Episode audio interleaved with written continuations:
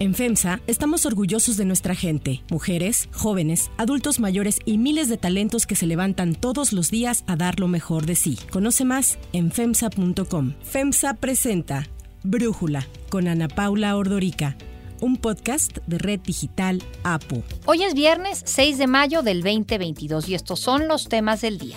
El gobierno de la Ciudad de México pone fin al contrato que firmó con la empresa DNB para realizar peritaje al derrumbe de la línea 12 del metro. Acusa conflicto de interés y deficiencias en el informe que no le era favorable. La OMS calcula en 15 millones las muertes vinculadas a COVID en los últimos dos años de pandemia. En México se habla de más de 600 mil. Alerta mundial ante el incremento de casos de hepatitis aguda de causa desconocida en niños de entre un mes y 16 años. Pero antes vamos con el tema de profundidad.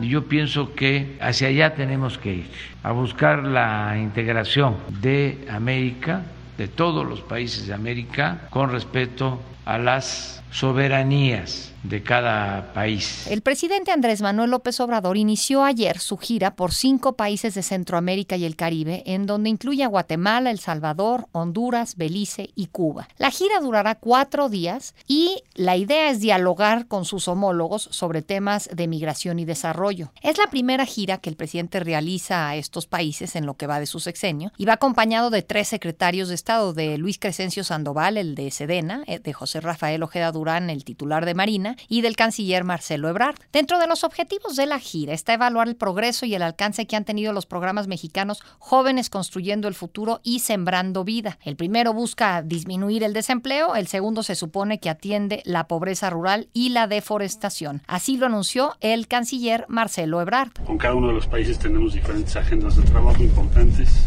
significativas, comercio, inversiones, programas sembrando vidas, jóvenes construyendo el futuro. La estrategia de México, según Marcelo Ebrard, es poner en el centro de la política exterior a América Latina por varias razones que desde el 2018 se han hecho saber con la firma del Plan de Desarrollo Integral que busca lograr una migración segura, ordenada y regular. Resaltó que la región aún se ve afectada como consecuencia de la pandemia y México los ha apoyado con recursos para enfrentar tanto la enfermedad como para seguir fortaleciendo las relaciones entre ambos países, entre todos los países. Además, se busca desarrollar en Centroamérica jóvenes construyendo el futuro y sembrando vida. Así lo afirmó el canciller. El fin de los programas en Centroamérica es detener la cantidad de migrantes que pasan por México para llegar a Estados Unidos. De enero a abril de este año se identificó y se retuvo a más de 100.000 migrantes, la mayoría de ellos de Honduras, Guatemala y Cuba. Esta estrategia ya se veía venir después de la llamada que tuvo la semana pasada el presidente López Obrador con Joe Biden, cuando acordaron impulsar el desarrollo en Centroamérica y mejorar la infraestructura fronteriza. Tratamos el asunto de la migración y él coincide en que hay que atender las causas. Y a pesar de que el presidente López Obrador ya había anunciado esta gira desde enero, expertos consideran que la llamada con Biden y la reciente visita a Washington del canciller Ebrard influirán en la temática de esta gira por Centroamérica. La primera parada de la gira fue Guatemala, en donde se reunió con el presidente Alejandro Yamatei el día de ayer. Ahí hablaron de seguridad transfronteriza, desarrollo bilateral, migración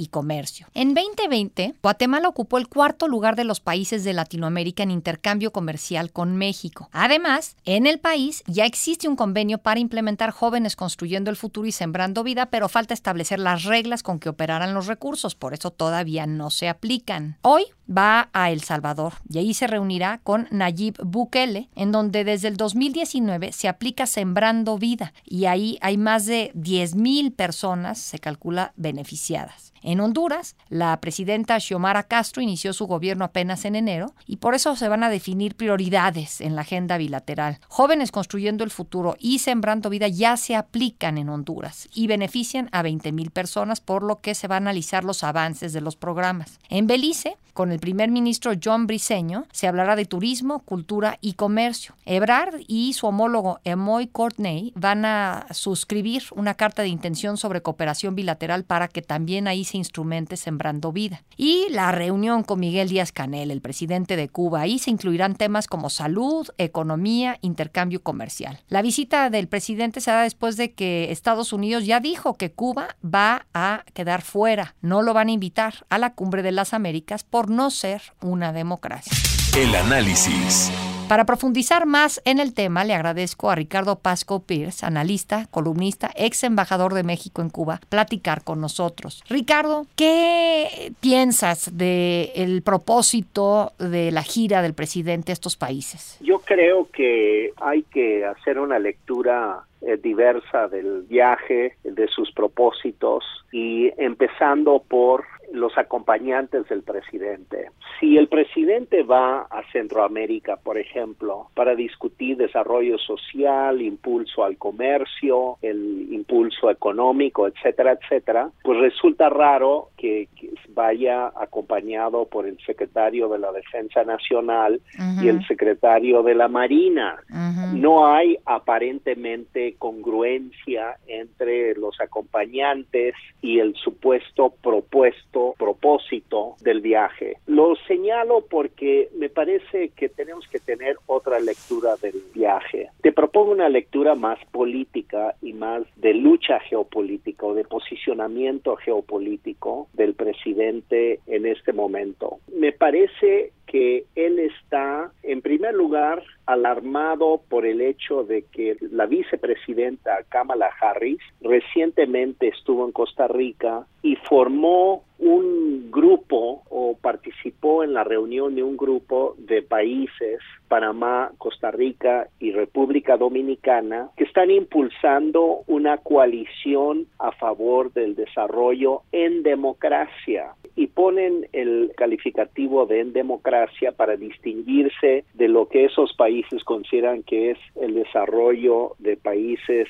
tendencialmente autoritarios. Están pensando en El Salvador, en, en Honduras y ciertamente en Cuba, Nicaragua y Venezuela. Entonces es un contrapeso o Estados Unidos está queriendo construir un contrapeso en la región y en cambio el presidente López Obrador no visita esos países, va a otros y crea su propia imagen de un contrapeso. El Salvador, Honduras, Belice, Guatemala y Cuba. Y va acompañado de militares, no de personas dedicadas al desarrollo económico ni social. Entonces, yo creo que el propósito del viaje en gran medida a los países centroamericanos, y distingo aquí entre los países centroamericanos y Cuba, tiene un propósito de crear esta imagen, más que resolver el problema de desarrollo de esos países, porque ni construyendo futuro para, para jóvenes, ni sembrando árboles, están resolviendo el problema de la migración, eso sigue. Y de hecho, la,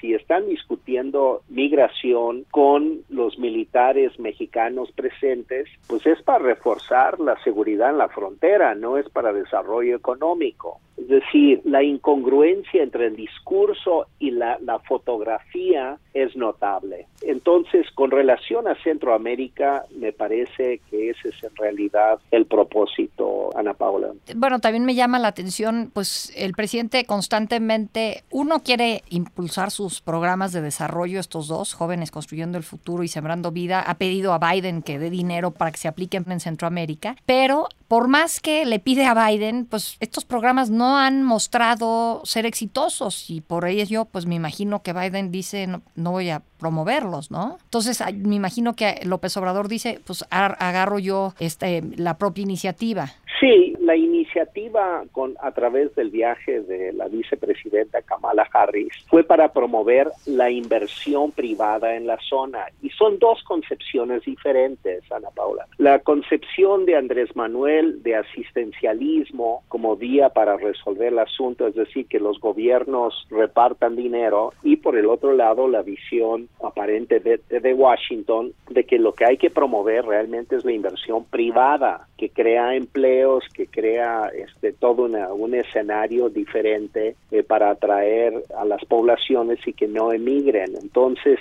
sí son dos visiones diferentes y Estados Unidos eh, lo que está diciendo, y creo que tú lo señalas, notoriamente no cree ni en jóvenes construyendo el futuro ni sembrando vida, notoriamente, y no van a invertir dinero en eso. Ahora, es una buena apuesta la que hace el presidente pensando ya en esta área que tú conoces conoces mejor que nadie, este acercamiento tan pues estrecho con Cuba? Yo lo que creo es que el presidente está haciendo una apuesta que quizá habría tenido efecto hace unos 15, 20 años, ciertamente antes de la caída del muro de Berlín, es decir, antes de 1989, pero hoy por hoy es una apuesta equivocada, porque Cuba ya no es un ejemplo de desarrollo para América Latina. Hoy por hoy es uno de los grandes fracasos económicos en América Latina. Es un país pobre, un país que está atrapado en las garras de una dictadura militar y por lo tanto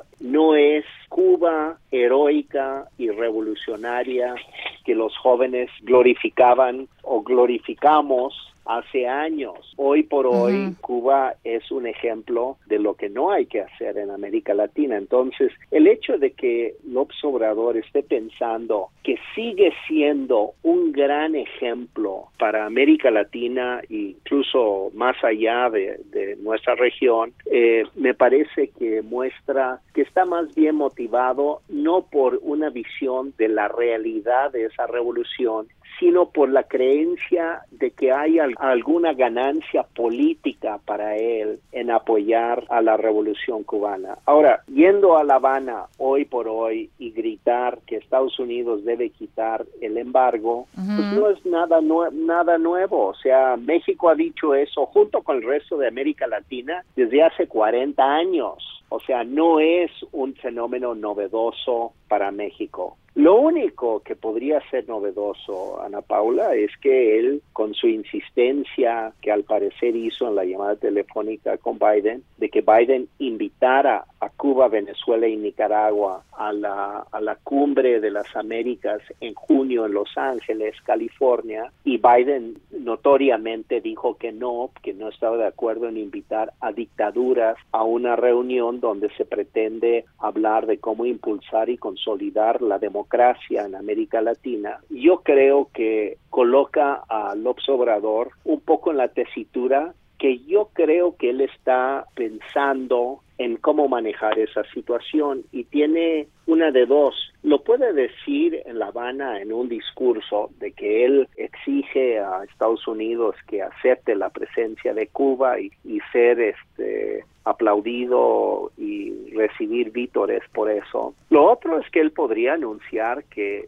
si Estados Unidos no invita a Cuba, Nicaragua y Venezuela a la reunión en Los Ángeles, que México tampoco asistiría. Eso sería un cambio drástico en la política exterior de México y en la política interior de México. Entonces, lo digo como un escenario extremo, pero yo tengo la impresión de que él sigue fantaseando con mitos épicos.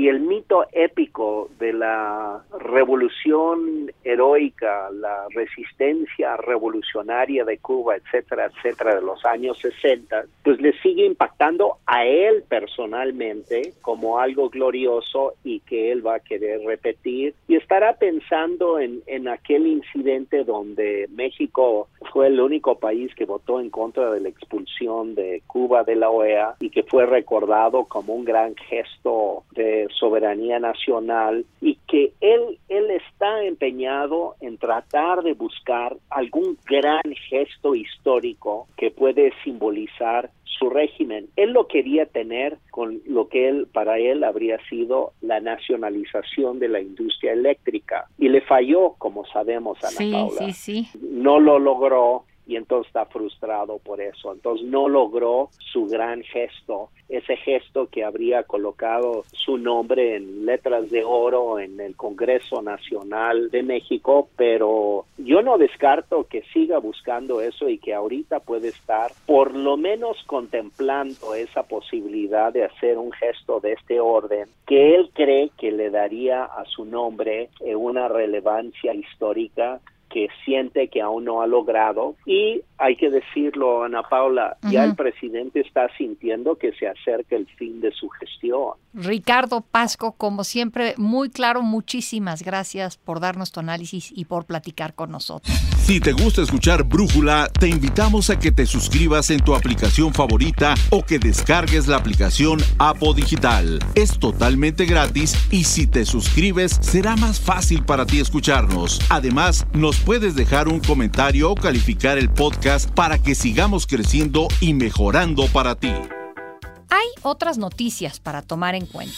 1. Línea 2. Coincidiendo con el primer aniversario del derrumbe en la línea 12 del metro, el gobierno capitalino informó esta semana la rescisión del contrato con la empresa danesa DNV, que contrató para que realizara el peritaje independiente. Así habló Claudia Sheinbaum sobre esta contratación. La Secretaría de Gestión Integral de Riesgos y Protección Civil contrató una de las mejores empresas para desde el gobierno dar a conocer públicamente el análisis causa raíz del siniestro. Sin embargo, con la entrega del tercer informe del peritaje, el gobierno de la ciudad denunció sorpresivamente que la empresa realizó un trabajo deficiente, alejado de los estándares y metodología que se acordaron. Este tercer informe deficiente, mal ejecutado, con problemas técnicos, tendencioso y falso. Sheinbaum indicó que identificaron un claro conflicto de interés, pues en el último reporte detectaron que aparece un abogado que ha litigado antes en contra del presidente Andrés Manuel López Obrador. Vinculó a la empresa con la Organización Mexicanos contra la Corrupción y la Impunidad, quien, bueno, ya sabemos, ha venido revelando distintas irregularidades en la construcción, los peritajes y la investigación relacionada al derrumbe. Sheinbaum adelantó que ya se encuentran buscando a un nuevo grupo de ingenieros para que analicen el tercer informe de DNB y en su caso realicen otro peritaje. Y por si esto no fuera suficiente golpe a la rendición de cuentas respecto al desplome de la línea 12, esta semana se dio a conocer que el CONACIT nombró a la exdirectora del metro, a Florencia Serranía Soto, como integrante del Comité Externo de Evaluación. Esto parece un premio para la única funcionaria que ha perdido su puesto a raíz del desplome del metro hace un año. 2. Exceso de muerte. La pandemia de COVID causó la muerte de 15 millones de personas, muertes directas o indirectas en todo el mundo. Esta es la cifra que la Organización Mundial de la Salud dio a conocer en su informe sobre exceso de mortalidad global. Así lo explicó William Sembury, funcionario técnico del Departamento de Datos y Análisis de la OMS. Globally, we estimate 14.9 million excess deaths associated with the COVID-19 pandemic. La cifra contrasta con los 6.2 millones de muertes por COVID notificados oficialmente a la OMS por sus 194 países miembros. El exceso de muertes se refiere a la diferencia entre las muertes que se registraron en los últimos dos años y las que podrían haberse esperado si no hubiese ocurrido la pandemia. Más de dos terceras partes del exceso de mortalidad global se concentraron en países especialmente golpeados por la pandemia como India, Rusia, Indonesia, Estados Unidos, Brasil, Perú, Turquía, Egipto, Sudáfrica y México. En el caso de México, la OMS señaló un exceso de mortalidad ligado al COVID de 626 mil personas. La cifra es casi el doble de las 324 mil muertes que reconoce el gobierno federal. 3. Hepatitis. A inicios del mes pasado, Reino Unido notificó a la OMS un incremento de casos de hepatitis aguda de causa desconocida en niños en Escocia. Una semana después, se notificaron casos en Inglaterra, Gales e Irlanda del Norte. Hasta el 21 de abril se han reportado al menos 228 casos de hepatitis aguda grave en niños de un mes a 16 años en 20 países y de estos incluye cuatro defunciones. Entre las hipótesis que se manejan está el virus del SARS-CoV-2 que pudo haber favorecido la coinfección con otro virus. Ayer, las autoridades sanitarias de Panamá confirmaron el primer caso de hepatitis aguda infantil en un menor de dos años que se encuentra fuera de peligro tras haber ingresado en un hospital pediátrico.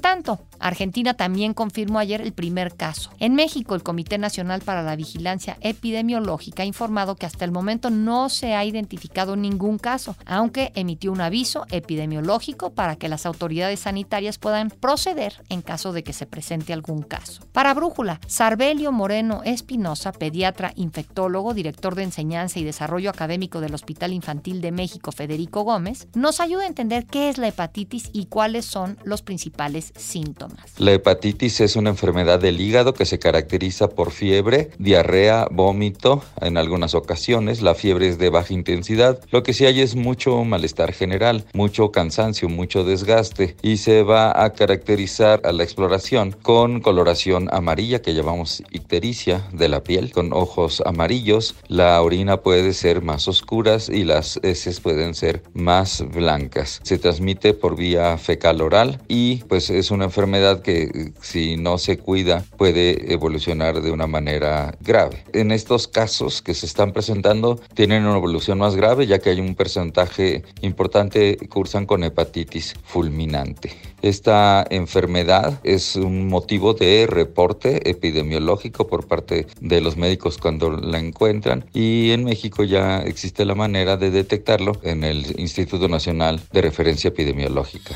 Yo soy Ana Paula Ordorica. Brújula lo produce Batseba Feitelson. En la redacción, Airam Narváez. En la coordinación y redacción, Christopher Chimal. Y en la edición, Omar Lozano. Los esperamos el lunes con la información más importante del día. Que pasen un muy buen de semana. Oxo, Farmacias ISA, Cruz Verde, Oxo Gas, Coca-Cola FEMSA, Invera, Torrey y PTM son algunas de las muchas empresas que crean más de 245 mil empleos tan solo en México y generan valor como parte de FEMSA. FEMSA presentó Brújula con Ana Paula Ordorica, un podcast de Red Digital APO.